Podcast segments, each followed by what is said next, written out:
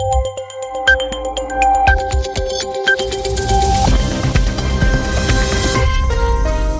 22h à Paris à l'écoute des RFI, 20h en temps universel.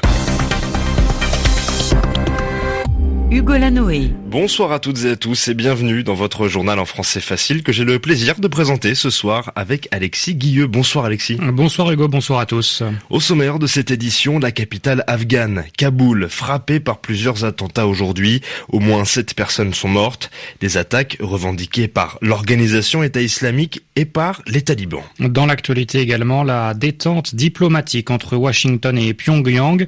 À quelques semaines d'un sommet historique, la Corée du Nord libère trois otages américains. L'apaisement d'un côté, la tension de l'autre, 24 heures après la décision de Donald Trump de se retirer de l'accord sur le nucléaire iranien. Les réactions ont été nombreuses aujourd'hui. Les dirigeants européens veulent maintenir ce traité. Les journaux. Les journaux en français facile. En français facile. Kaboul a donc été une nouvelle fois secoué, bouleversé par des attentats terroristes ce mercredi. Et oui, Alexis, les premières attaques ont eu lieu ce matin. Elles ont été coordonnées, organisées puis revendiquées à la fois par l'organisation État islamique et par les talibans. Mais les services de renseignement afghans attribuent ces violences au réseau, au groupe Haqqani, allié des talibans. Les cibles, deux commissariats de police, bilan provisoire, au moins 7 morts et 17 blessés. Plus tard, dans l'après-midi, importante explosion a été ressentie dans la capitale afghane. Le récit à Kaboul est signé Sonia Ghazali. Il est 19h, heure locale, quand retentit la dernière explosion dans le centre de Kaboul. Quelques minutes plus tard, le ministère de l'Intérieur annonce que le dernier kamikaze du commando qui a lancé une attaque contre un commissariat de police dans le centre de Kaboul est mort. Sept heures plus tôt, deux hommes armés avaient tenté de pénétrer dans les locaux avant d'être abattus par la police. Un kamikaze s'était ensuite fait exploser près d'une agence de voyage délivrant des visas indiens aux Afghans, alors que trois autres se retranchaient dans le voisinage. Plusieurs explosions ont retenti tout au long de la journée au cœur de Kaboul. Dans l'ouest de la capitale, un kamikaze s'est fait exploser devant l'entrée d'un autre commissariat de police avant que des échanges de tirs ne suivent. Insurgés et forces de police appuyées par les forces spéciales afghanes s'affrontent ainsi durant plusieurs heures. L'organisation État islamique a fini par revendiquer cette attaque, les talibans celle perpétrée dans le centre de la capitale. La coordination entre les différents groupes d'insurgés est particulièrement inquiétante, soulignent certains analystes afghans. En province, plusieurs districts sont tombés ces dernières 48 heures sous le contrôle des talibans. Sonia Ghazali, Kaboul, AFI. Des violences également en Somalie, nous l'avons appris ce soir, au moins 11 personnes ont été tuées et 10 blessées au nord de Mogadiscio. On ne sait pas pour le moment si l'explosion est due à un kamikaze ou à un engin explosif. Une chose est sûre, cela s'est produit cet après-midi dans un marché très fréquenté de Wanlawein, une petite ville située à 70 km au nord de la capitale. C'est officiel après les États-Unis et le Guatemala, le Paraguay décide à son tour de transférer, c'est-à-dire de déplacer son ambassade de Tel Aviv à Jérusalem. Et pour l'occasion, le président paraguayen Horacio Cartes sera d'ailleurs en visite en Israël le 21 ou le 22 mai, soit quelques jours seulement après l'inauguration, l'ouverture de l'ambassade américaine prévue le 14 mai, une date qui coïncide avec le 70e anniversaire de la création de l'État d'Israël et donc avec la Nakba, la catastrophe pour les Palestiniens. Le chef de la diplomatie américaine de retour de Corée du Nord, il va revenir aux États-Unis avec trois otages, trois prisonniers américains. Et comme à son habitude, Alexis, c'est sur le réseau social Twitter que Donald Trump a annoncé cette nouvelle. Le président milliardaire va accueillir la nuit prochaine Mike Pompeo et les trois Américains qui étaient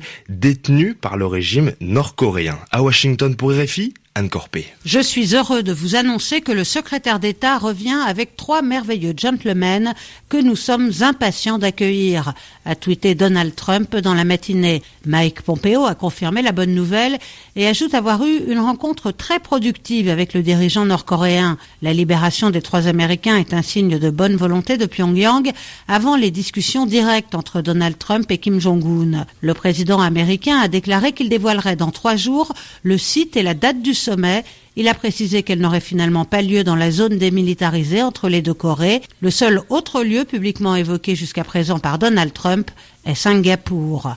La libération des Américains était sans doute un préalable exigé avant la rencontre, mais le plus dur reste à négocier. Dans un communiqué publié après la libération des détenus, le vice-président Mike Pence a rappelé les exigences américaines. Nous ne relâcherons pas la pression tant que nous n'aurons pas obtenu la totale dénucléarisation, écrit-il, sans toutefois préciser ce que Washington propose en échange. Mais il est vrai que depuis le retrait américain de l'accord sur le nucléaire iranien, les Nord-Coréens peuvent légitimement s'interroger sur ce que vaut la parole des États-Unis. Anne Corpet, Washington, RFI. Alors Hugo, si l'heure est à la détente, à l'apaisement entre la Corée du Nord et les États-Unis, la tension, la mésentente est de retour entre Washington et Téhéran. En cause, Alexis, le retrait américain de l'accord sur le nucléaire iranien, annonce faite hier par le président Trump. Aujourd'hui, les réactions internationales ont été nombreuses. Les Européens et la Chine appellent au maintien de ce traité. De son côté, l'Iran annonce des discussions dans les prochains jours avec les puissances qui ont négocié l'accord. D'ailleurs, le président français et le président iranien se sont appelés ce mercredi. La France estime qu'il faut parvenir à un accord plus large, incluant la question du programme nucléaire de l'Iran et celle de son influence au Moyen-Orient. Nicolas Falaise. Les États-Unis de Donald Trump, Israël et l'Arabie saoudite dénoncent en cœur le rôle de l'Iran dans les différentes crises régionales. En Syrie, la République islamique revendique son soutien militaire à Bachar el-Assad. Des combattants et des conseillers iraniens sont présents en Syrie, ainsi que des miliciens chiites, afghans notamment, encadrés par les gardiens de la révolution iranien. Au Yémen, la situation est différente, puisque Téhéran dément apporter un soutien matériel à la rébellion chiite des Houthis, mais l'Arabie saoudite voit la signature de l'Iran derrière chaque missile tiré du Yémen en direction du territoire saoudien et des experts de l'ONU estiment que Téhéran a bien enfreint l'embargo sur les livraisons d'armes aux outils. L'influence régionale de l'Iran, c'est aussi sa proximité avec les dirigeants irakiens et avec les milices chiites de ce pays frontalier de la République islamique. Au Liban, l'Iran soutient le Hezbollah, organisation chiite qui est à la fois un parti politique et une force armée. Le Hezbollah sortit renforcé des élections législatives de dimanche dernier. Précision signée Nicolas Falaise. J'ajoute que l'Arabie saoudite, alliée des États-Unis, annonce ce soir que si l'Iran acquiert, obtient l'arme nucléaire, alors le royaume saoudien cherchera aussi à l'avoir également. Vous écoutez Réfi les 22h07 à Paris, l'actualité en France avec la réforme du ferroviaire. L'intersyndicale des cheminots, c'est-à-dire la réunion, l'association des différents syndicats de ce secteur d'activité, va consulter les employés dans les chemins de fer, un vote pour demander aux cheminots s'ils sont pour ou contre la réforme de la société ferroviaire française, la SNCF. Cette consultation aura lieu du 14 au 21 mai. On parle environnement à présent, Hugo, le tourisme est peut-être bon pour l'économie mais mauvais pour la planète. Il serait responsable de 8% des émissions de gaz à effet de serre. Vous savez, ces fameux gaz qui participent au réchauffement climatique. C'est la conclusion d'une étude scientifique publiée dans la revue Nature Climate Change. Valérie Cohen. Principal coupable, le transport aérien. À lui seul, il est responsable de 20% des émissions de gaz à effet de serre dues au tourisme.